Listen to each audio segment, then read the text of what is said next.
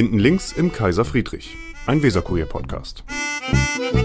So, da sind wir wieder. Diesmal sind wir nicht hinten links im Kaiser Friedrich, sondern wo sind wir rechts. denn? Rechts auf jeden Fall, hinten im zentralen in Raum, wo auch die Theke ist, weil hier ist nämlich Hochbetrieb. Ähm, Wigbert Gerling ist heute nicht da, Entschuldigung, und Michael Brandt auch nicht. Ich bin ganz alleine, aber ich habe einen Gast, nämlich Klaus Wedemeyer.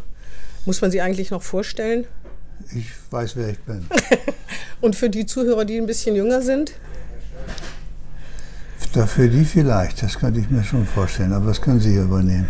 Ja, Sie waren zehn Jahre Bürgermeister von Bremen von 1985 bis 1995, Ja. Nachfolger von Hans Koschnick, Vorgänger von Henning Scherf. Ja.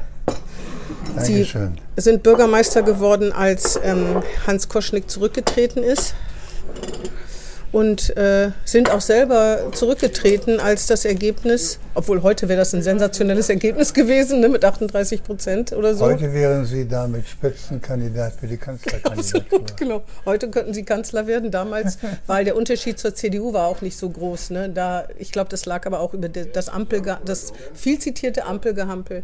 Kommen wir gleich noch drauf Als zu ich sprechen. zurückgetreten bin, hatten wir ja noch weniger. Die 38 Prozent, das war 1991. Ah ja, ich habe gedacht, ja, aber Sie hatten über 30, ne? Auf jeden Fall, ja. Also wenn jetzt die auf Bundesebene 25 Prozent gefeiert werden, dann sieht man da schon einen kleinen Unterschied. Ne?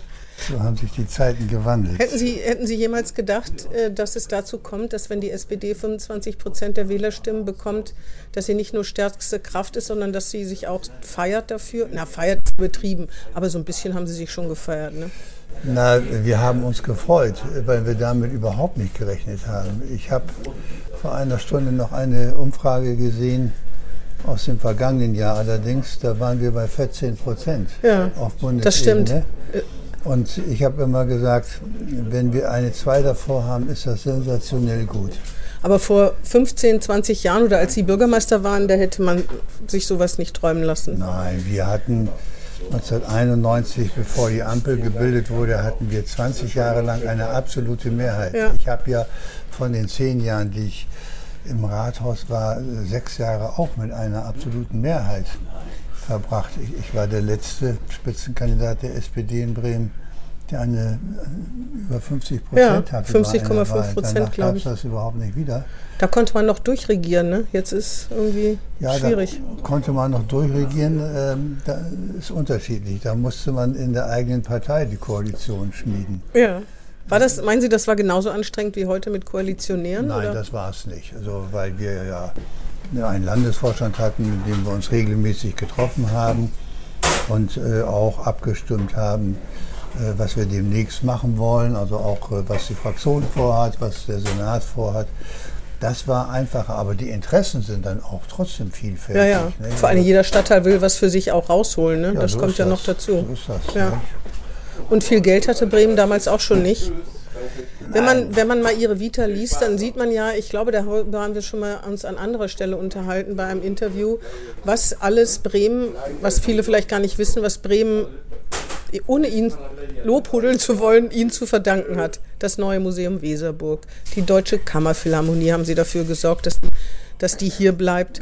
Die ähm, Länderfinanzausgleich haben sie eine maßgebliche Rolle gespielt. Sie haben sich sehr für die Automobilindustrie, Luft- und Raumfahrt, Nahrung und Genuss, da kommen wir vielleicht nochmal, das ist die einzige Branche, wo der, die anderen beiden sind ja immer noch wahnsinnig erfolgreich, sich eingesetzt haben. Ich glaube, das wissen viele Bremer gar nicht, aber in diesen zehn Jahren ist doch sehr viel die Universität für die Naturwissenschaften geöffnet. Der Technologiepark war Technologiepark. ganz entscheidend in den zehn Jahren. Ist das irgendwie bitter, wenn man denkt, da kümmert sich kein Mensch mehr drum, andere klopfen sich auf die Schultern, mehr oder weniger? 50 Jahre Uni, sind Sie da wenigstens eingeladen gewesen zum Festakt? Ich war zu dem Festakt eingeladen, allerdings auch der einzige ehemalige Bürgermeister, der da war. Äh, Es war eine sehr kurzfristige Einladung. Die Kollegen konnten die Einladung dann gar nicht wahrnehmen, wahrscheinlich.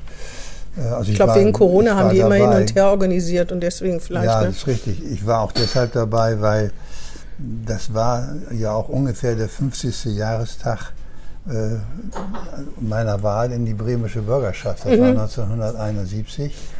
Da hatten wir als Jungsozialisten so, ein- so ein Dutzend äh, Mitglieder aufgestellt für die Bürgerschaft, mit wenig Aussicht auf Erfolg.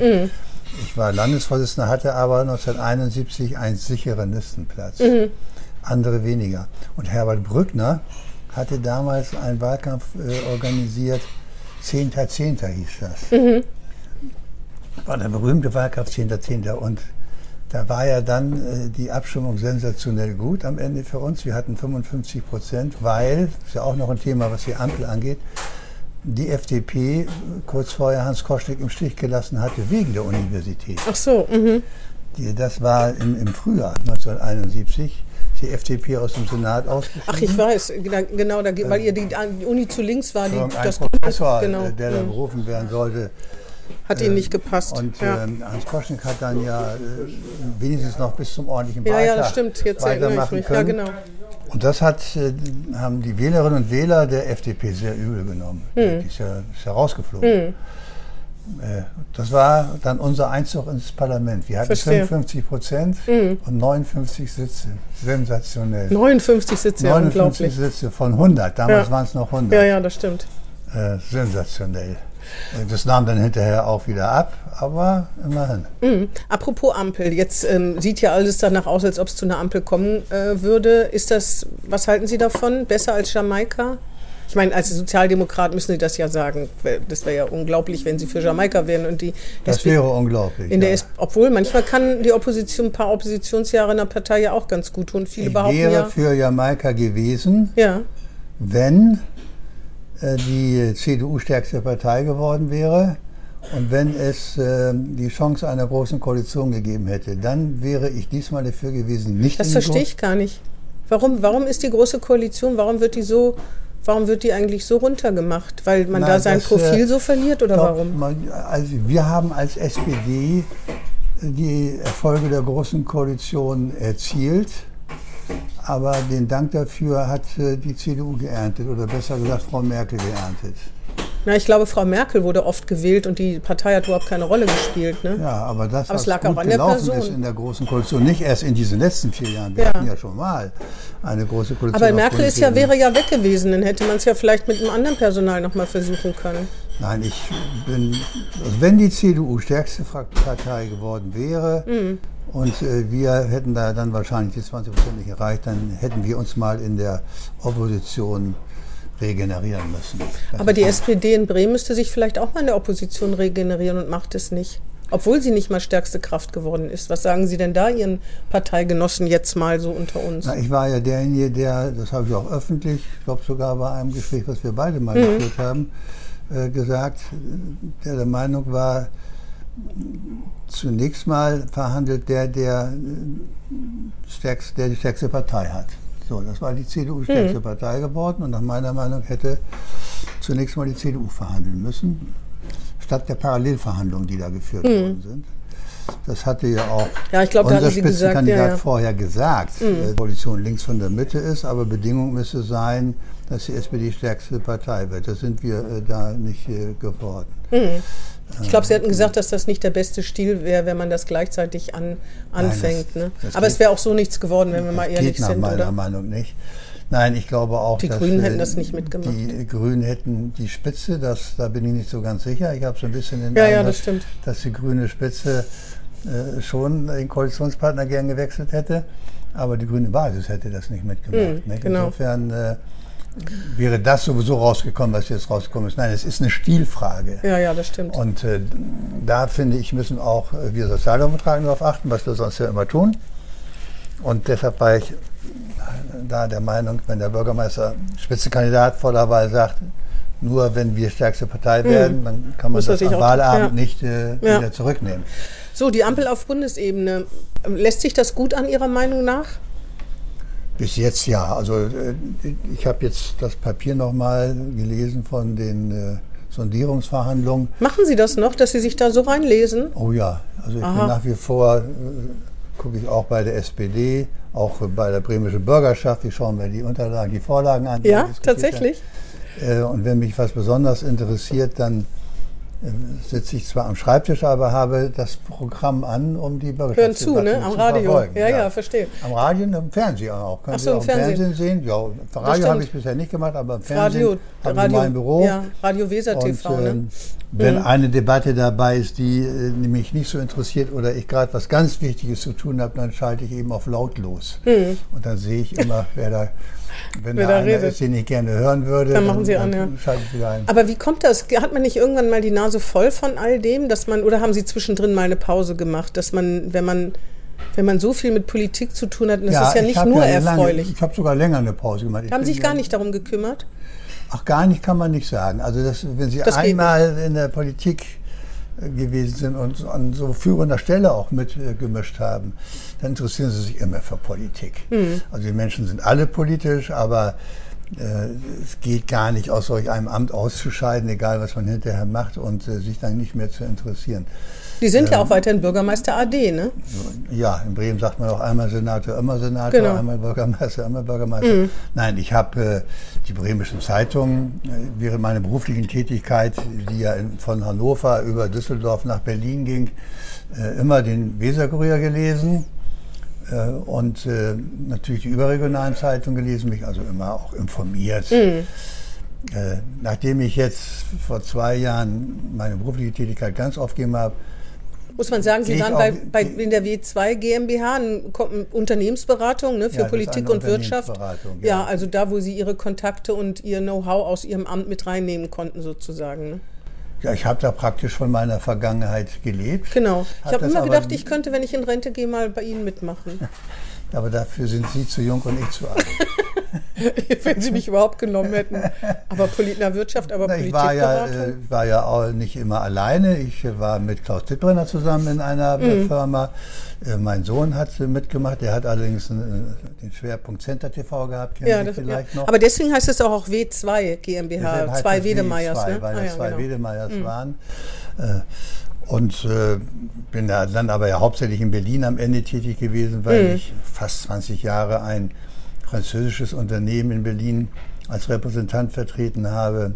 Da haben Sie quasi Lobbyarbeit gemacht, kann man das so sagen? da habe ich Lobbyarbeit Mhm. gemacht, also Kontakte gepflegt für dieses Unternehmen. Aber was ich nicht gemacht habe, Mhm. und da finde ich, muss der Bundestag äh, auch mal genauer hinschauen. Sie hätten ja äh, sich einen Ausweis besorgen können, äh, um immer freien Zutritt zum Bundestag zu haben. wo man dann in der Lob. Lobby, am, wo man dann da in der Lobby anschied chambriert und so. Dazu. Ah ja. Da mussten Sie sich aber einen Ausweis Ja. besorgen. Das heißt, Sie hätten fünf Abgeordnete haben müssen, die Ihnen so. den Ausweis, die das, Das wusste ich gar nicht. Ja, interessant. Mhm. Und die Das ist kein Problem. Ja, ja. Ja, Aber ich habe mir gesagt, wenn du als Vertreter eines so ein großes französisches Mhm. Unternehmen hier tätig bist, dann besorgst du dir nicht einen Ausweis, wo du dauernd da reingehen kannst, sondern wenn du was willst, dann rufst du da an. Mhm. Dann rufe ich den Minister an und das Büro des Ministers an, dann rufe ich das Büro des Abgeordneten an und bitte um ein Gespräch. Und Mhm. Aber dann weise ich mich eben aus an dem Tag. Ja, also Sie wollten nicht zu denen sein, die da quasi rumhängen und immer antichambrieren. Das ist ja auch eine komische Arbeit wahrscheinlich. Aber sagen, jetzt wo ich einen, der Lobbyarbeit gemacht habe, äh, vor mir sitzen habe, Hand aufs Herz, wie ist das eigentlich, wenn man so ein, so ein Unternehmen vertritt? Alle sagen ja immer, dann schmeißt man Riesenfeten, lädt in die edelsten Restaurants ein, um da die Menschen schon mal für sich positiv zu stimmen. Ist das so? Wird da so viel Geld für sowas ausgegeben? Das habe ich nicht gemacht. Also, Aber Sie kennen sich doch aus in der, in der äh, Szene. da wird dafür, wenn die Frage, da wird dafür viel Geld ausgeben, kann man mit Ja beantworten. die Das werden schon so. umschmeichelt, kann man Also so sagen. man kann ne? schon, ich bin ja nun seit 1999 in Berlin. Äh, Mittlerweile haben wir ja auch eine Wohnung da, aber ich arbeite ja nicht mehr. Mhm.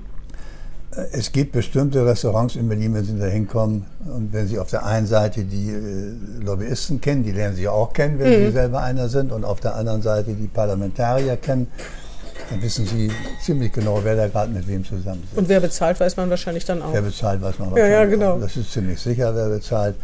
Aber das, das ist ja dann auch im Lichte der Öffentlichkeit. Das könnte auch jeder- jeder Journalist könnte die dann sehen. Ja. Aber sich einen Ausweis besorgen, um in den Reichstag und Ja, ja, da den ganzen Tag im Reichstag rumzulungern, um da irgend, das fand ich nie in Ordnung. Aber das machen wahrscheinlich doch einige, ne? Hunderte. Ja. Also, das ist das, was. äh, Das könnte man unterbinden, das stimmt. Da muss der Bundestag nach meiner Meinung mal eine Grenze ziehen. Was haben Lobbyisten im, im suchen, Reichstag zu stimmt. suchen? Wenn sie was wollen, dann sollen sie das äh, so machen, wie ich das 20 Jahre lang und mehr gemacht habe. Dann ruft man, man direkte eben das Büro Kontakte- an und bittet genau. um ein Gespräch mit dem Abgeordneten. Ja. Naja, für Anfängerlobbyisten sozusagen, die noch keinen kennen, die können da, die Leute, die, ka- denen kann man da nicht aus dem Weg gehen. Ne? Aber das ist halt, ja Es irgendwie gibt schon, in die dem Sinne keine. Anfängerlobbyisten. Also ich habe Nee? in Berlin ja viele Lobbyisten kennengelernt. Die hatten alle schon irgendeinen Zugang zu Parlamentariern. Mhm. Oder waren selbst äh, schon Parlamentarier Mhm. oder Minister oder Staatssekretäre. Ähm, Das ist- macht die Branche übrigens so, das macht, das, das gibt der Branche so einen schlechten Ruf, dass man wechselt, ne? Weil man nimmt ja tatsächlich, also wenn man Minister oder Parlamentarier ist und dann in so einen Lobbyverein, also ist was anderes, als wenn man selbstständig ist, dann hat man die Kontakte, das heißt, man fängt nicht von vorne an und kann natürlich alte, weiß ich nicht, Gefallen oder alte Seilschaften, jetzt mal negativ ausgedrückt, kann man dann natürlich ausnutzen, ne? Ja, auf der anderen Seite ist natürlich die äh, Frage, äh, wenn jemand aus der Politik ausscheidet, Was soll denn aus ihm werden? mit Berufsverbot können Sie ihn auch nicht belegen. Nee, nee, das er stimmt, muss schon das stimmt. seine Möglichkeiten nutzen. Die Frage ist, wie ich sie nutze. Aber die Wechsel in die Politik, Herr Pofalla zur Deutschen Bahn und so, da hat man doch immer das Gefühl, hätte Herr Pofalla auch eine Karriere bei der Bahn gemacht, wenn er nicht vorher das Nee, gemacht das, das ist dann immer einer zu viel. Obwohl, das, Also- obwohl da kann man Herrn Pofalla natürlich auch Unrecht tun. Vielleicht hätte er eine ganz andere, das weiß man eben auch nicht. Von beiden Seiten ist sagen. es Ich hätte schwierig. Auch, ne? es, gibt, es gibt auch Menschen, die äh, Karrieren in der Wirtschaft aufgegeben haben, um in der Für Politik, Politik, äh, mitmachen zu können. Also das ist eine ganz schwierige Diskussion. In den USA ist das viel selbstverständlicher, dass sie zwischen Politik und Wirtschaft Ja, ja. wechseln.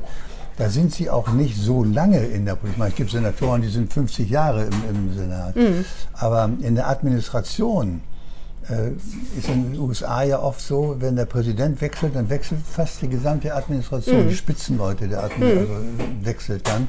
Und die gehen dann wieder äh, dahin, wo sie hergekommen sind, so ähnlich wie ich das auch gemacht habe.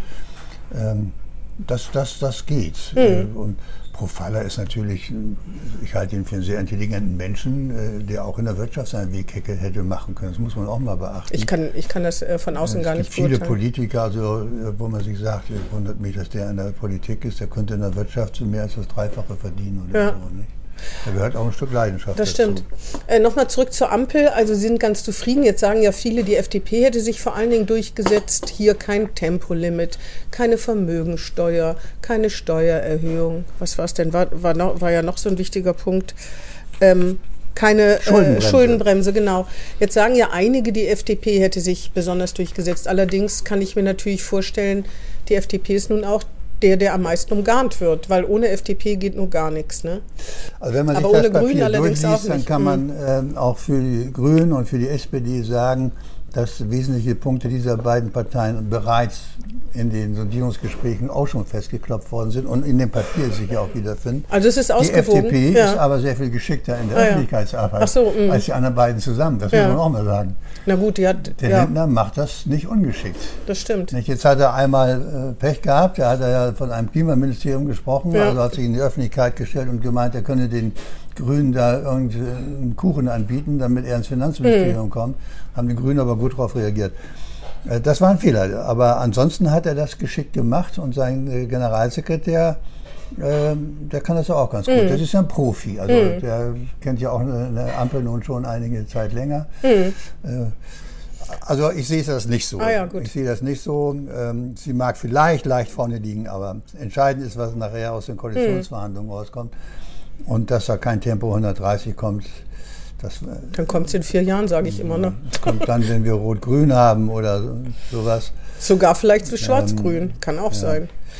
Kommt ja immer drauf an, es wird ja, eine Alleinregierung sieht ja, steht ja nicht in Aussicht in den nächsten Jahrzehnten, würde ich mal sagen. Da kommt ja immer drauf an, was man in den Topf wirft. Ne? Ja, also was kriegt man für ein Tempolimit, dass man da diesen kleinen Schritt nicht macht, aber man da, darf halt auch seine Also bei Wähler nicht Schwarz-Grün könnte ich mir auch vorstellen, dass die CDU da eher nachgibt. Äh, Ich amüsiere mich immer darüber, äh, wenn, man lernt ja immer mehr Menschen kennen, die einen äh, Elektrowagen fahren. Mhm. Und ich kenne jetzt mittlerweile auch eine ganze Menge. Die Und Sie selbst haben auch einen?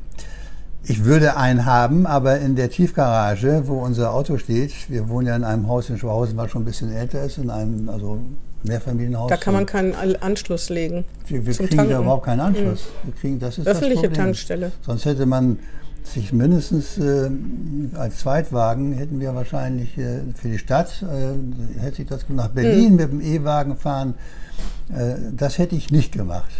Also ich würde Kommt schon gerne an, Modell, an, ne? an einem Tag da sein in Berlin. Nicht? Ja, aber mit, den, mit diesen Limousinen heutzutage kann man, oder mit dem Hy- Hybrid kann man es ja sowieso, ne? Na, wenn Sie mit dem fahren, der demnächst in Brandenburg produziert wird, ist das am einfachsten. Da, Hm. Der hat ganz feste Stationen in Deutschland. Ich habe einen Kollegen gehabt, der von Bochum nach Berlin musste, immer jeden Tag, Hm. von der Firma, äh, die ich da vertreten habe.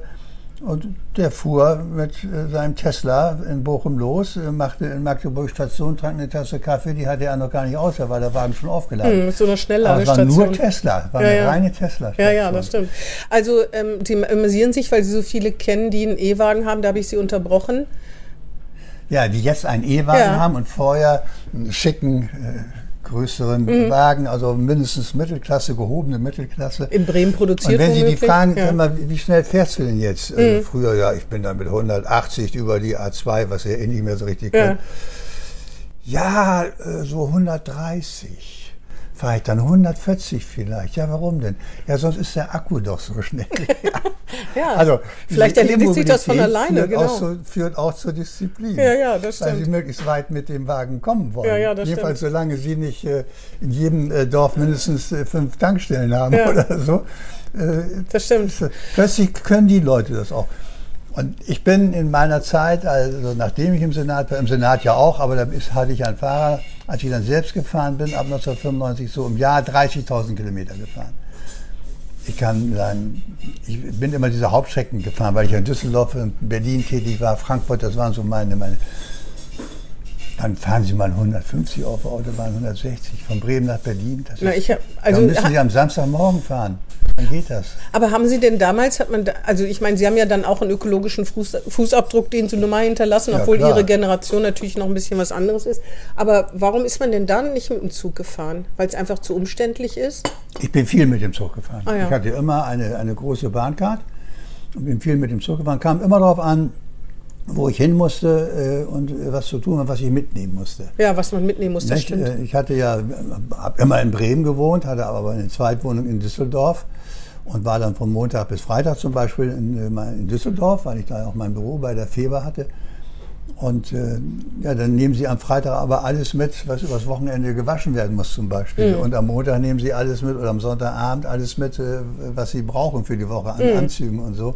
Das kriegen Sie mit der Bahn gar nicht Mhm. nee, das gebacken. stimmt, das stimmt. So, und wenn Sie dann noch sportlich aktiv sind, ich habe dann ja auch noch eine Sportart mir angewöhnt, wo ich nie geglaubt habe, dass ich das Golf? machen könnte, Golf. Ah ja, das ist natürlich eine Golfausrüstung im Zug durch die Versuchen Gegend Sie zu. mal mit, mit einer Golfausrüstung Müssten Sie zu zwei haben. Eine zu Hause und eine in der Aber wenn ich, äh, es gab ja dann auch Zeiten, ähm, wo ich einen Termin hatte, ich wusste, du musst dann und dann äh, in Düsseldorf sein, aber morgen musst du dann schon wieder ganz woanders sein. Dann bin ich nur mit dem Zug gefahren. Ähm, Mhm. Manche- ich verstehe die Diskussion um die äh, Bahn also nur bedingt. Ich habe die Erfahrung gemacht, äh, wenn ich an Staus denke auf der Autobahn Mhm. und an verspätete Züge oder gar ausgefallene Züge, der Zug hat immer noch einen Vorteil. Hm, das stimmt. Ähm, zurück zu, äh, wo war ich gerade stehen geblieben, mit ökologischem Fußabdruck. Ach so, wenn Sie, als Sie gesagt haben, ich hatte ja einen Fahrer, da fällt mir immer der Witz von Josef Fattig ein, den kennen Sie bestimmt auch. Woran merkt man, dass man kein Senator mehr ist? Den Witz kenne ich, dass man selber fahren muss. Nee, man steckt direkt ins Auto aus, hinten ins Auto ein und das Auto setzt sich nicht in Ach Bewegung. so. Das hat er aber schon als Vorsitzender von äh, Beck und Co. Ja, wahrscheinlich gelernt. wahrscheinlich. Aber dass es so ist, wenn man sich hinten, Aber hinten richtig ist, als ich äh, kein Bürgermeister mehr war, hatte ich auch vorher als Fraktionsvorsitzender auch schon einen Fahrer. Äh, einfach auch, nicht immer, aber wenn ich wusste, du bist jetzt zum Beispiel bei der Handwerkskammer eingeladen oder so, oder kriegst auch mal einen Wein, dann war für mich immer klar, da fährst du nicht mehr Auto so. Oder wenn andere Sachen anstanden. Naja, ähm, ich musste, als ich 1995 dann aus dem Rathaus rausging, auch erstmal wieder lernen, mit dem Auto umzugehen. Natürlich konnte Ja. ich Auto fahren. Ja. Am Wochenende bin ich auch mal Auto gefahren. Aber wie man am schnellsten in Bremen von da nach da kommt, das wusste meine Frau. Ja. Und der Fahrer, den Sie da nicht mehr Ja, hatten. den hatte ich nicht mehr. Genau. Aber meine Frau wusste, wie fährst du denn? Da fährst du doch viel besser, wenn du so fährst. Ja, ja, das stimmt. Das lernen sie dann mit der Zeit wieder. Und es macht Aber zehn. Jahre ist ja auch eine lange Zeit, ne? Eine lange und wegen Zeit. Sie als Ja. Mir hat es aber Fraktionsvorsitzender. hinterher auch richtig Spaß gemacht, wieder Auto zu fahren. Und Mhm. Zur Ampel, wo sind denn die Sollbruchstellen Ihrer Meinung nach? Wo könnte es wirklich, wo könnte es äh, knirschen? Bei der Finanzierung, glaube ich, ne? Das wird wirklich ein schwerer, ein harter Ritt, das ich, finanziert ich zu glaube bekommen, nicht oder? an Sollbruchstellen, aus, aus dem einfachen Grund, weil die FDP äh, kann sich nochmal das nicht leisten, was sie sich vor vier Jahren geleistet hat. Nee, ich meine im Vollzug, während der Regierung. Wo kann es wo kann's zu Konfrontationen, wo könnte es knirschen in der Wahlperiode, meine ich? Dass sie das jetzt durchziehen, Ja, das davon bin ich auch. unter Umständen alle überraschen, wo es dann äh, doch mal äh, knirscht. An der Finanzierung kann ich mir das nicht vorstellen, weil ich davon überzeugt bin, dass die Möglichkeiten der Finanzierung finden, äh, über die viele noch gar nicht nachgedacht haben. Hm. Wieso muss eigentlich der, der Bund das Schienennetz der Deutschen Bahn finanzieren? Das kann, da kann auch die Deutsche Bahn die Kredite aufnehmen, die Schatten- dafür notwendig Aber ist sind. das nicht ein Schattenhaushalt, wenn man so Gesellschaften Kredite aufnehmen lässt? Bremen hat das ja auch nicht so gut getan. Aber das ist gar keine andere, gibt gar keine andere Nee, Möglichkeit, stimmt. die Infrastruktur zu finanzieren, die wir brauchen und gleichzeitig äh, den Kampf gegen den, gegen den Klimawandel zu gewinnen. Es gibt keine andere Ja, Möglichkeit. aber ich meine, ich habe die Schuldenbremse immer für falsch gehalten. Immer. Auch in, Tatsächlich? In, in Bremen. Bremen ist ja noch weiter gegangen als der Bund. Ich habe das immer für falsch gehalten. Was ich richtig äh, gefunden hätte, ist, dass man die Frage, wofür Schulden aufgenommen werden dürfen, eng eingrenzt. Aber gerade Sie haben doch, haben doch am eigenen Leib erfahren, wie es heißt, wenn ein, Bund, ein Bundesland so verschuldet ist, dass es wirklich anfängt, richtige Schwierigkeiten in so eine Spirale zu kommen. Zinsausgaben, der Haushalt ist belastet, Aber ich habe auch, Schulden, erfahren, Zinsen. war, ich habe auch erfahren, warum ein Land in solche Schwierigkeiten gekommen ist. Äh, weil nicht nur Investitionen über Kredite finanziert worden sind, sondern konsumtive Ausgaben und personelle Ausgaben. Mhm. Das war der Fehler. Wenn man die Kreditaufnahme begrenzt äh, auf äh, lebensnotwendige Investitionen, Straßenbau zum Beispiel, Zukunftsinvestitionen Wohnungs- sozusagen, Zukunft, ja, mhm. über auf Zukunftsinvestitionen oder auch auf Investitionen, die mit dem Klimawandel, mit dem Kampf gegen den Klimawandel zu tun haben, dann ist das was anderes. Aber was wir damals falsch gemacht haben, das ist ja äh, angefangen Anfang der 70er Jahre, äh, dass konsumtive Ausgaben und Personalausgaben äh, Laufende Kosten sozusagen. Ne? laufende Kosten. Denken Sie mal an das Stichwort Bekämpfung der Arbeitslosigkeit über die Einstellungspolitik des öffentlichen Dienstes. Das war ja eine Erfindung innerhalb der SPD. Das war ein Fehler, was wir da gemacht haben. So, also, da bin ich der Meinung, da darf das sein, wenn man das eng begrenzt, äh, aber so generell zu sagen, wir dürfen keine Schulden mehr aufnehmen. Wenn Sie ein Haus bauen wollen, was äh, Ihre Familie oder Ihre Kinder dann auch später mal benutzen sollen, dann ist das ja auch meistens hypothekenfinanziert. Das stimmt, aber wenn mir was Generation passiert. nutzt das Haus Ja, aber wenn mir was passiert, wenn was dazwischen kommt, was ja immer sein kann, na gut, eine kon konjunkturelle Delle darf man ja nach Schuldenbremseverordnung darf man ja. auch Schulden aufnehmen bei Notlagen wie Hochwasser und sonst irgendwas wie Corona. Aber trotzdem hat man gesehen, wie sehr die Zinsen den Bremer Haushalt stranguliert haben und dass das Gespann äh, Caroline Linnert, Finanzsenatorin und Carsten Sieling, Bürgermeister, liebe äh, Mühe und Not hatten, um den Haushalt ausgeglichen zu kriegen. Das ist natürlich durch Corona jetzt alles hinfällig.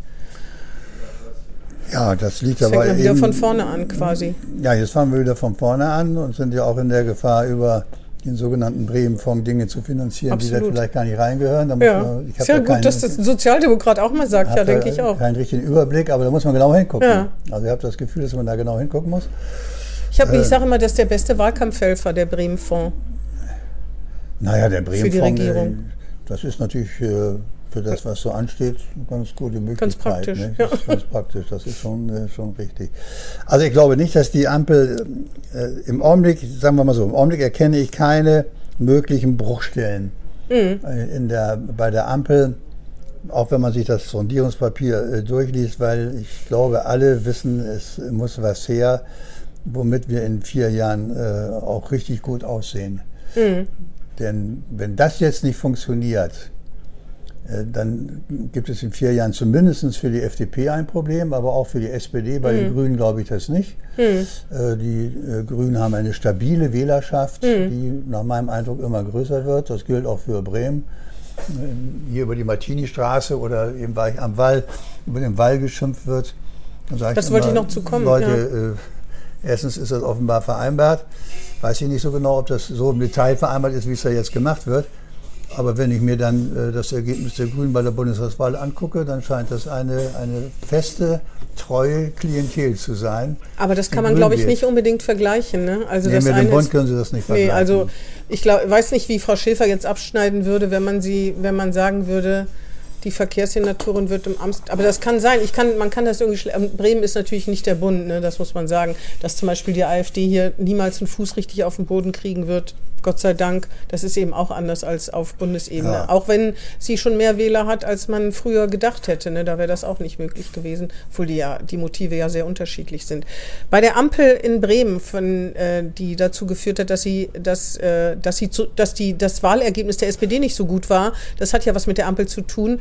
Vielleicht können Sie für auch Jüngere mal kurz zusammenfassen, lag das an der Politik oder lag das wirklich an den Personen? Viele sagen ja, das hatte was mit den Personen zu tun. Ja, mit Eitelkeiten unter den es lag im Wesentlichen an den Personen. Wir müssen ja keine Namen nennen, aber die waren sich. Ja, aber die äh, Namen, die man da nennen kann, äh, das macht den beiden auch nichts aus.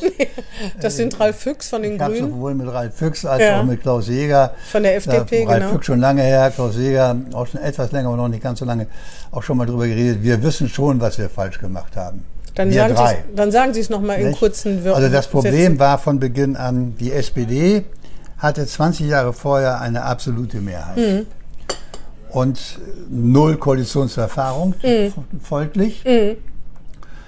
Äh, die äh, FDP hatte zwar Koalitionserfahrung, die lag aber auch 20 mhm. Jahre, 24 Jahre ja. zurück. Äh, und die Grünen hatten gar keine die konnten Erfahrung. noch keine Koalitionserfahrung haben, die waren Opposition ja. und haben nach meiner Meinung nicht verstanden, den Wechsel von der Opposition in die Regierung. Die hatten weder Regierungs- noch, noch äh, Koalitionserfahrung, genau. Weder mhm. noch, mhm. ja. Und äh, sind mehr als Opposition in die Regierung gegangen und geblieben, mhm. äh, als äh, man das hätte erwarten können.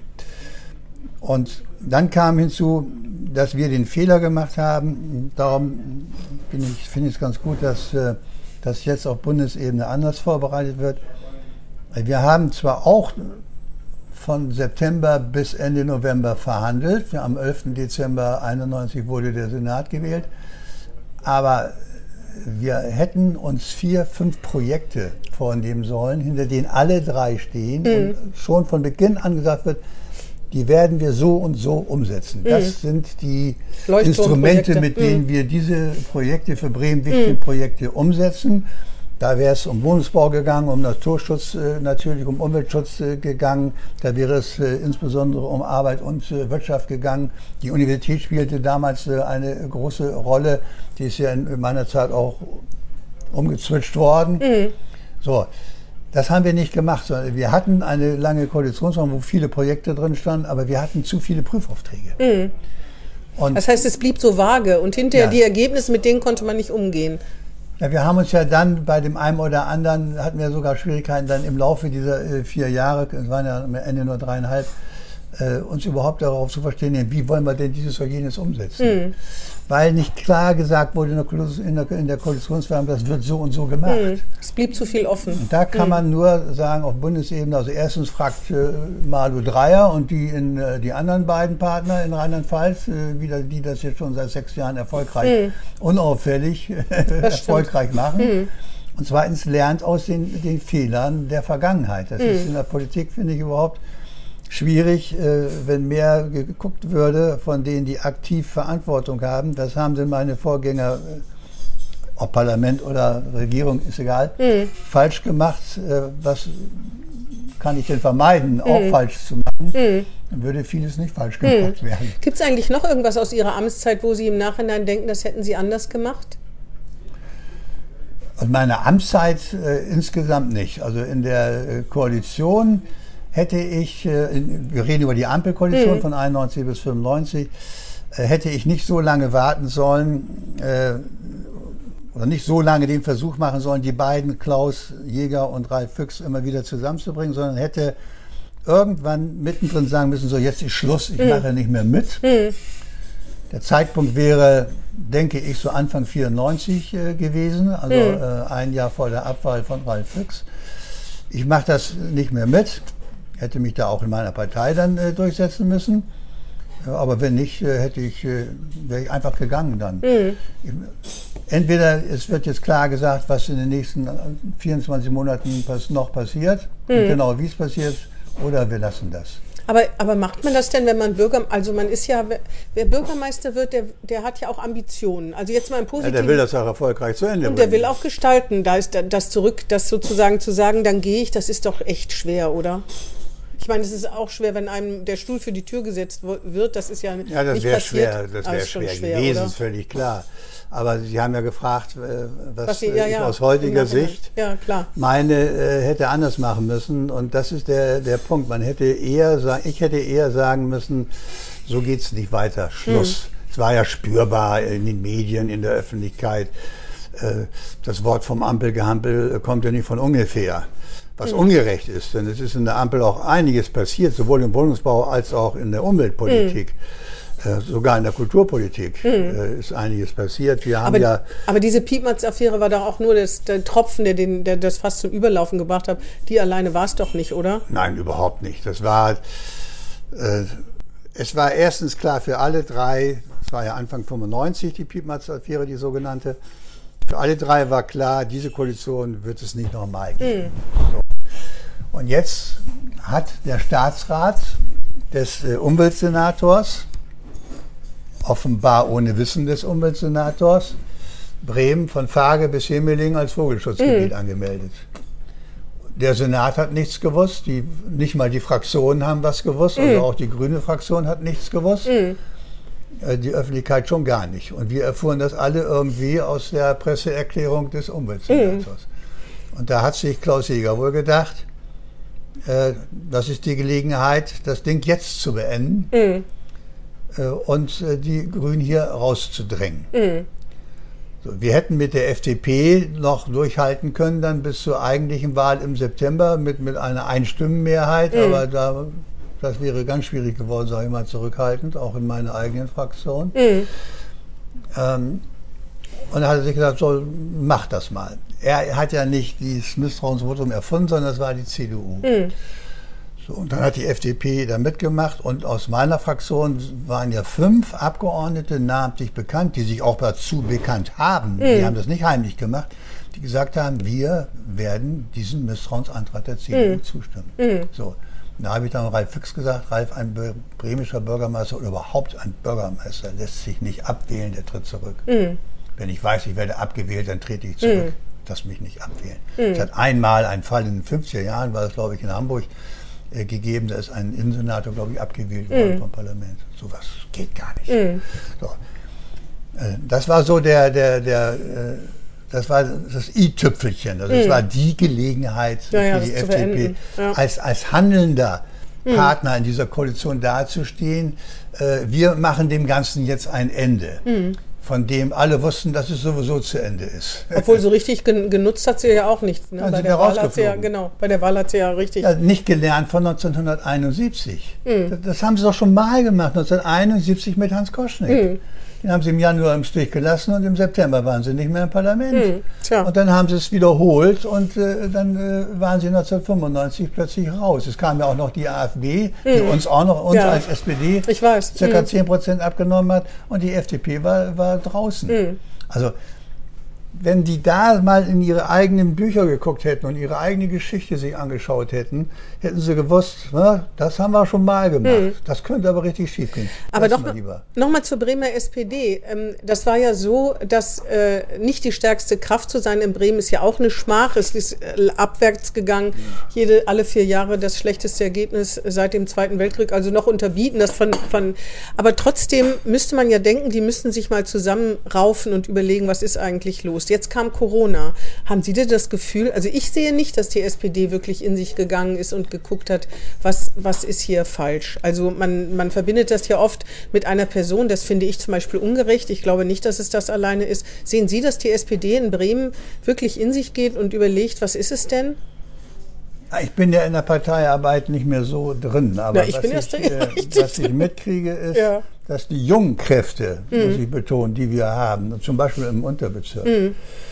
ähm, dass, dass die sich schon Gedanken darüber machen, wie, das in, wie Politik in Zukunft zu gestalten mhm. ist.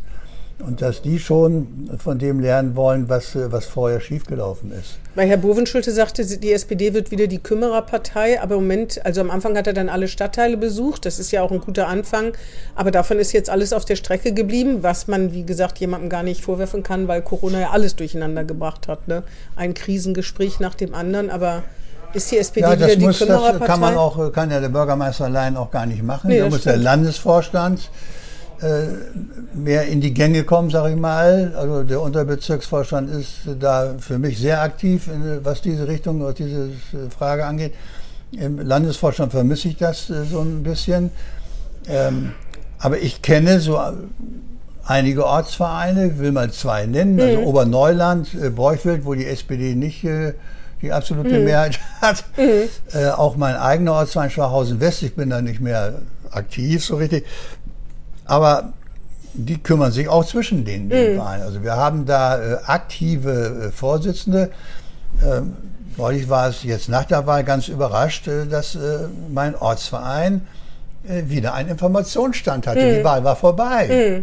Und die haben drei Wochen nach der Wahl haben sie wieder einen Informationsstand. Und das ist das sich kümmern. Ja, das stimmt. Nicht Man muss so. sichtbar sein, ne? Man dass man auf die die Menschen Leute zugeht. kommen dann auch. Nicht nur im Wahlkampf, ja, das Und wenn stimmt. man mal Es gibt auch den roten SPD-Bus, ne, der angeblich ab und zu mal durch Bremen fährt. Ja. Vielleicht hat er jetzt auch eine längere Pause gemacht wegen Corona. Ich habe es jetzt länger nicht gesehen, aber das heißt nicht, dass der nicht trotzdem unterwegs ist. Ja, also so wie muss man das machen. Und in, in Oberneuland gibt es einen ganz aktiven äh, Vorsitzenden, der richtig Aktion auch in, in Oberneuland organisiert, auch Dinge, die mit der Politik gar nichts zu tun haben, aber der ist mit, mit seinen Genossinnen und Genossen ist er immer sichtbar. So, Und das, das macht er äh, nicht, weil er 50 Prozent verteidigen muss, Aber das- sondern weil er die Hälfte erreichen möchte. Ja, oder weil es aus seinem, aus seinem Selbstverständnis seiner Parteiarbeit kommt, ne, Ja. was ein Sozialdemokrat macht, nämlich das Kümmern um die Leute, die keine Stimme haben. Das ist ja. ja Ähnliches eigentlich- kann man aber in anderen, ich nehme mal Obervieland, da gibt es äh, auch, äh, weil ich, da habe ich ja 20 Jahre gewohnt, Mhm. darum kenne ich da noch einige. Äh, da gibt es auch so, so zwei, drei Beiratsmitglieder, das sind auch die Kümmerer. Mhm. Äh, die, die gibt es, sind vielleicht öffentlich nicht so äh, sichtbar. Allerdings kann auch in man anderen aber, Parteien, ne? Das Kann man aber durchaus verstärken. Also äh, Ja. man, man kann das verstärken.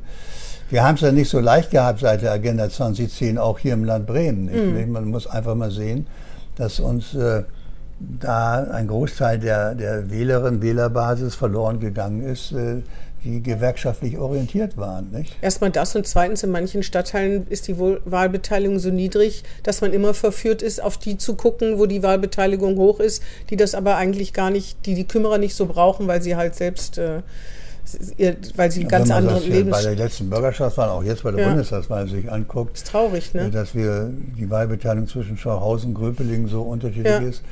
also da muss sich die SPD besonders Ja, kümmern. da mü- müssen wir uns besonders kümmern. Das hat der Sascha Aude zum Beispiel als Landesvorsitzende von Beginn an, als Landesvorsitzende immer gesagt, wir müssen da rein, wo es richtig weh tut. Ja, aber haben sie es gemacht, ist die Frage, ne? Na, in der Schulpolitik ist da ja wenigstens eine Verstärkung erfolgt im Gegensatz zu den anderen Quartieren. Nicht? Da äh, kann man, da kann man, es reicht nicht aus. Mhm. Das liegt aber auch daran, dass wir gar nicht genug Kräfte haben, die wir da eigentlich brauchen. Kommt ja, ich bin ja selbst äh, äh, betroffener Vater gewesen beim Thema Inklusion, ja. Ich finde das richtig gut, was da äh, gemacht wird. Die Absicht In der Theorie ist das richtig toll. ist richtig toll. In der ja. Praxis hätte ist es ich, äh, als, als, hätte ich auch gerne gehabt, als meine Tochter noch lebte. Aber ich muss es dann auch finanzieren.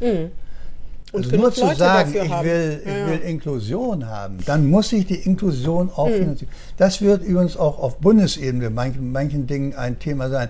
Wenn wir sagen, und das ist ja fast schon peinlich, diese, äh, die Pflegekräfte sind überlastet und so weiter, ja. Ähm, das wissen wir alle.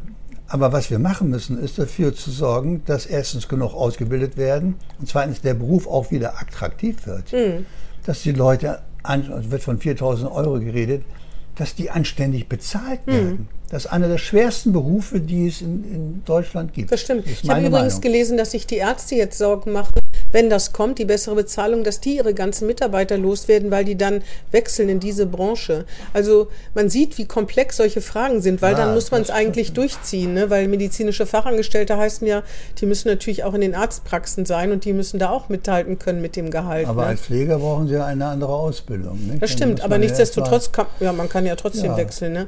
Also da sieht man und äh, Man muss medizinische nur Fach- wissen, dass wahrscheinlich, also das weiß man ja, der Beruf der Arzthelferin ist auch kein leichter. Das merke ich auch immer, wenn ich äh, zum Arzt muss und sehe, was die alles zu tun haben und deren Telefone immer überlastet sind und Na, sie haben auch viel mit menschlichen Schicksalen und so Ja, zu tun. das ne? das kommt- muss man ja. ja auch irgendwie verkraften. Aber der Pflegeberuf ist, ist was anderes. ja, das Nach nochmal. meiner Meinung äh, geht das nur, indem wirklich die Besserverdienenden, zu denen ich ja auch zähle, äh, etwas abspecken und die, denen es nicht so gut geht, äh, besser gestellt werden finanziell. Anders geht das nicht. Das hat die Koalition jetzt aber noch nicht hingekriegt, Nein, weil man hätte den. Spitzensteuersatz oder die Steuersätze ja verändert. Ähm, Nochmal zu Ich wünsche mir ja. Mhm. die Steuersätze von Helmut Kohl. Fertig. Der war bei 52 Prozent Spitzensteuersatz und dann kam Rot-Grün und was macht Rot-Grün? Geht auf 45. Aber das waren ja Ihre Parteigenossen. ja, ja, die schone ich aber nicht deshalb, weil es nee, meine das sind. hoffe ich. Und was mache ich, wenn ich vorher 52 bezahlt habe, äh, als Gutverdienender Mhm. und dann 45 zahle? Ich konsumiere doch nicht mehr. Kommt drauf an, wer es ist. Ja, vielleicht fahre ich mehr in Urlaub, aber ich sorge und wahrscheinlich nicht für mehr Arbeitsplätze in Nee, Deutschland. wahrscheinlich nicht. Eher wird das Geld irgendwo angelegt. Dann sorge ich vielleicht indirekt für Arbeitsplätze, indem Mhm. ich mich irgendwo beteilige oder so. Also, dass wir das damals gemacht haben, das verstehe ich Na, zumal die. Schere zwischen Arm und Reich ja seitdem viel weiter auseinanderklafft als dazu, damals. Also, ja. dass man natürlich Vermögens über Vermögenssteuer womöglich nachdenken könnte, obwohl da gibt es ja auch Experten, die davon abraten, weil sie meinen, das Kapital wandert dann weg. Ich kann es ich nicht beurteilen. Ich Warum gibt es das in so vielen europäischen Ländern in den USA? In den USA ist das Kapital auch nicht weggewandert. Also das sind alles, ähm, naja, das haben wir falsch, falsch angepackt. Hm. Genauso wie wir die Sache mit der Maut falsch angepackt haben, aber gut, ist ein anderes Thema. Nochmal zu Bremen zurück. Ähm, da gibt es ja im Moment schon Probleme oder Sachen, die, einen, äh, äh, die einem Sorgen machen können. Da geht es nicht nur um Wahlbeteiligung, um den Bremer Westen, wo man sich Sorgen machen kann, wie es da der Bevölkerung geht. Also das muss man sagen, Armuts, hohe Armutsquote, Alleinerziehende, die Schwierigkeiten haben. Ähm, aber jetzt, was die Innenstadtentwicklung, was ist, oder ich will Ihnen das nicht vorgeben, was ist das, wo, ähm, wenn Sie nachts schlafen, was bringt Sie um den Schlaf, wenn Sie an Bremen denken, oder ist da eigentlich nichts? Also der Innenstadt nicht, weil ich nicht dran denke, äh, aber sie ist ein Riesenproblem. Das ist, das ist einfach so. Da fehlt ein, ein Konzept, ein glaubwürdiges Konzept, das auch möglichst breit diskutiert wird. Es gibt ja jetzt eins, ne, mit, äh, das erst vor zwei Wochen vorgelegt worden ist, Handelskammer, Wirtschafts- und Verkehrsrisse oder Und schon gibt es wieder welche, die nicht beteiligt waren und die, Ja, ja. die dann dagegen Was mich- äh, halten. ja. Aber na, was, äh, was mich umtreibt, ist nach wie vor die Finanzierung des Stadtstaates. Das Hm. muss man einfach so sehen. Also wir haben ja in der Ampelkoalition, na, da haben die anderen beiden Parteien wenig mit zu tun gehabt, weil ich damit 1986 schon angefangen bin, zusammen mit Klaus Krobecker. Ähm, äh, wir haben jetzt 10 Milliarden durch die, das damalige Gerichtsurteil äh, erstreiten können, anschließend beim Bundeskanzler und beim Bundesfinanzminister für äh, Bremen. Als extremes Haushaltsnotlageland, was Bremen jetzt Ja. nicht mehr ist, attestierterweise. Auf dem Papier ist es kein Haushaltsnotlageland mehr. Wir beide würden sagen, es ist immer noch ein Das ist für Haushaltsnotlageland. mich ne? nach wie vor ein. Und auch ein Und zwar extremes. so lange Haushaltsnotlageland, solange äh, der Schuldenstand, den Bremen hat, so bleibt, wie er ist. Unser Glück ist, ist doch, äh, dass wir kaum Zinsen zahlen für diese Im Moment, Schulden. genau. Aber lassen Sie mal die Zinsen nur um Absolut. Mhm. 2% steigen. Dann ist der bremische Haushalt am Ende. Und das ist das, was mich umtreibt. Da gab es ja die Idee, ich glaube, es war sogar Olaf Scholz, Oh, Altschuldenfonds. äh, zu sagen, Mhm. einen Altschuldenfonds, den äh, hatte ich zusammen mit einem Hamburger, der Thomas Miro heißt. Er war mal Finanzsenator in Hamburg und war Mhm. nachher eine große Nummer bei einer Bank. Ähm, das hatten wir mal schon zu meiner Zeit auch schon mal vorgeschlagen. Wir hatten doch den Fonds Deutsche Einheit, Mhm. wo die Schulden der DDR reinkamen. Ach, nach dem Vorbild. Bund und Länder haben diesen Fonds oder bedienen diesen Fonds 50 Jahre lang äh, gemeinsam. Und ich nannte es immer Fonds Deutsche Einheit 2, wo bis auf einen bestimmten Level alle Schulden der Länder reinkommen, inklusive Gemeinden. Die haben ja so Kassenkredite, die auch irgendwie mal weg müssen. Äh, bis auf einen bestimmten Stand, sagen wir mal pro Person. In jedem Bundesland darf die Verschuldung so und so hoch sein und alles, was da drüber ist, kommt in diesen Fonds.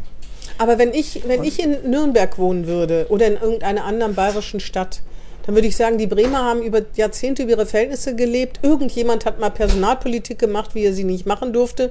Und ich soll jetzt mit dafür zahlen, dass die mit ihren Finanzen nicht umgehen konnten. Aber Bremen ist nicht an der Personalpolitik gescheitert, was die Finanzen angeht, sondern an dem Länderfinanzausgleich 1970. Aber Bremen hat trotzdem, das stimmt, aber den hat ja auch jemand zugestimmt, nämlich Bremen Herr hat Koschnick, zugestimmt ne? und Hamburg hat zugestimmt, Genau. jawohl. Also, weil das heißt, Helmut jemand Schmidt anders- damals die beiden auch gezwungen hat zuzustimmen. Weichmann ist ja deshalb danach, auch zurückgetreten. danach, genau, und Helmut Schmidt hat gezwungen, dann hat Gerhard Schröder einen Schärfklein gekriegt mit seinem Kanzlerbrief. Also es würden, wurden auch schon der Fehler Brief gemacht. ist ein Witz. Ja, das stimmt, aber er war damals auch ein Ich Witz man den hat das noch, nicht den gesagt. muss man sich mal einrahmen, wenn man ich dachte, der hängt im Deutschen Museum. Und, ja, Ich da gehört er auch hin, ja. Auf jeden Fall, es wurden jedenfalls Fehler gemacht. Ich kann ja klug schnacken, ich weiß das ja auch. Ich habe damit ja nichts zu tun. Aber dass andere sagen, wieso sollen wir für die Fehler der Bremer äh, bezahlen? Ne? Ja, aber Für darauf wollte ich gerade eingehen. Es sind eben nicht, es gibt auch Fehler in Bremen, ja, aber Space das ist Park. nicht die eigentliche Ursache Ja. der Finanzmisere in Bremen. weiß, die eigentliche Ursache ist der Länderfinanzausgleich und die, die Tatsache, dass wir von den Steuern, die in Bremen erarbeitet werden, mehr abgeben, sehr viel mehr abgeben, als wir nach dem Länderfinanzausgleich wiederbekommen. Hm. Und da ich auf die Bayern komme, ich komme ja aus, aus Oberfranken, und meine Verwandten wohnen alle in Oberfranken, äh, Mittelfranken oder in, äh, Bayern, Niederbayern, Oberbayern und so weiter. Die sagen immer München. herzliches Beileid, wenn sie kommen. Nein, wenn die damit kommen, dann sage ich denen, also die Maximilianstraße in München müsste eigentlich Bremer Allee heißen. Denn so wir haben euch bis Ich 1967 weiß. finanziert. Ihr wart nehmendes Land. Und wir haben dafür gesorgt, dass Baden-Württemberg und Bayern wirtschaftlich so, sich so gut erholen konnten, dass sie heute die Nase rümpfen, wenn sie über Bremen reden. Ja. So muss man, man muss da auch ein bisschen in die Vergangenheit Das stimmt, schauen. aber Wir haben auch unsere Fehler gemacht. Äh, Das äh, will ich gar nicht äh, abstreiten. Aber der eigentliche Grund war, da hätten die damaligen etwas Das stimmt. härter sein müssen. sagen müssen, das machen wir auf keinen Mhm. Fall mit. Dass jemand, der, wir hatten damals 30.000 Menschen, die in Niedersachsen wohnten und in Bremen arbeiteten. Heute sind es weit über 100.000. So. Äh, Die, die Lohn- und Einkommensteuer, die diese Menschen bezahlen, die wird ja nicht mal geteilt zwischen der Umlandgemeinde und äh, Bremen, sondern die wird, was den Gemeindeanteil angeht, voll äh, im, Umland, im Umland abgegeben. Es konnte auch nicht so bleiben, wie es vorher war, weil die 30.000, die im Umland wohnten, schickten ihre Kinder da in die Schule und da in den Kindergarten und dann hatten die Gemeinden Schwierigkeiten. Das stimmt. So, können Sie noch ganz früh zurückgucken, als die Amerikaner Wilhelm Kaisen angeboten haben, acht Umlandgemeinden, die gerne nach Bremen eingemeindet werden wollten, zu übernehmen. Und, und sogar ja zwischen Bremen und Bremerhaven links der Weser die Wesermarsch. Mhm. Und Wilhelm Kaisen gesagt hat, wir sind keine, wir sind eine Hafenstadt und keine Landwirte. So. Ja, Also, der Hochmut kommt vor dem Fall. ja, Herr Wiedemeyer, ich merke schon, wir könnten noch stundenlang weiterreden, aber unsere Zeit ist, äh, ist um sozusagen, aber wir können das gerne mal fortsetzen. Sie Ja, sind ja noch vollkommen im, im, in, in der Materie, ne? wenn Sie, ich sehe gerade, das sehen natürlich unsere Zuhörer nicht, dass Sie hier die Ergebnisse der Sondierungsgespräche haben mit angemarkert, Ausrufezeichen so ja, da wo zwei Ausrufungszeichen sind, finde ich das sehr gut. Geeignete Dachflächen, zum Beispiel Windkraft an Land 2 Ja. Prozent. aber Sie Da haben auch gibt es auch, Fragezeichen. da gibt's genau. auch Fragezeichen. Ja. Zum Beispiel, was wir falsch gemacht haben. Hier gibt es einen Satz, wir streben eine engere, zielgenauere und verbindliche Kooperation zwischen Bund, Ländern und Kommunen an. Hm. Da können wir beide auch sagen, wir streben an, lange zu leben. Ja, Kann das ich auch stimmt, ist ein bisschen, ja, ist ein bisschen vage. Also das sind so Aber das Sätze- kommt vielleicht im Koalitionsvertrag noch Das besser. kommt dann etwas Aber äh, wem, besser. wem geben Sie das denn? Geben Sie das irgendwie weiter an irgendjemanden der SPD, dass der Nein. das nach oben weiter... Nein, Herr Bovenschulte ist doch mit, äh, berät doch mit. Ja, aber ich weiß ja aus eigener äh, Erfahrung, äh, die, die mal regiert haben, die wissen immer alles besser. Ja, das stimmt. Und äh, deshalb ist es ganz gut, sich zwar selbst Gedanken zu machen und diese solche Dinge auch zu lesen. Und äh, gibt es auch genug Diskussionen, wo man dann seine Meinung dazu sagen kann, auch mit äh, Genossinnen und Genossen. Äh, aber jetzt aktiv zu werden und zu sagen, also hör mal lieber Parteivorstand, das, äh, ich kenne welche, die das machen, ich mache es nicht. Das müsste eigentlich andersrum ist, das tue ich nicht. Immerhin haben Sie hier jetzt ein bisschen was sagen können. Ja, das ist was anderes. Gut. Vielen Dank, Herr Wiedemeyer. Wie gesagt, wir werden Ich das irgendwann mal fortsetzen, wenn wir nochmal den Koalitionsvertrag oder vielleicht ziehen wir ein Resümee nach zwei Jahren oder vor der Bürgerschaftswahl ist bestimmt auch interessant.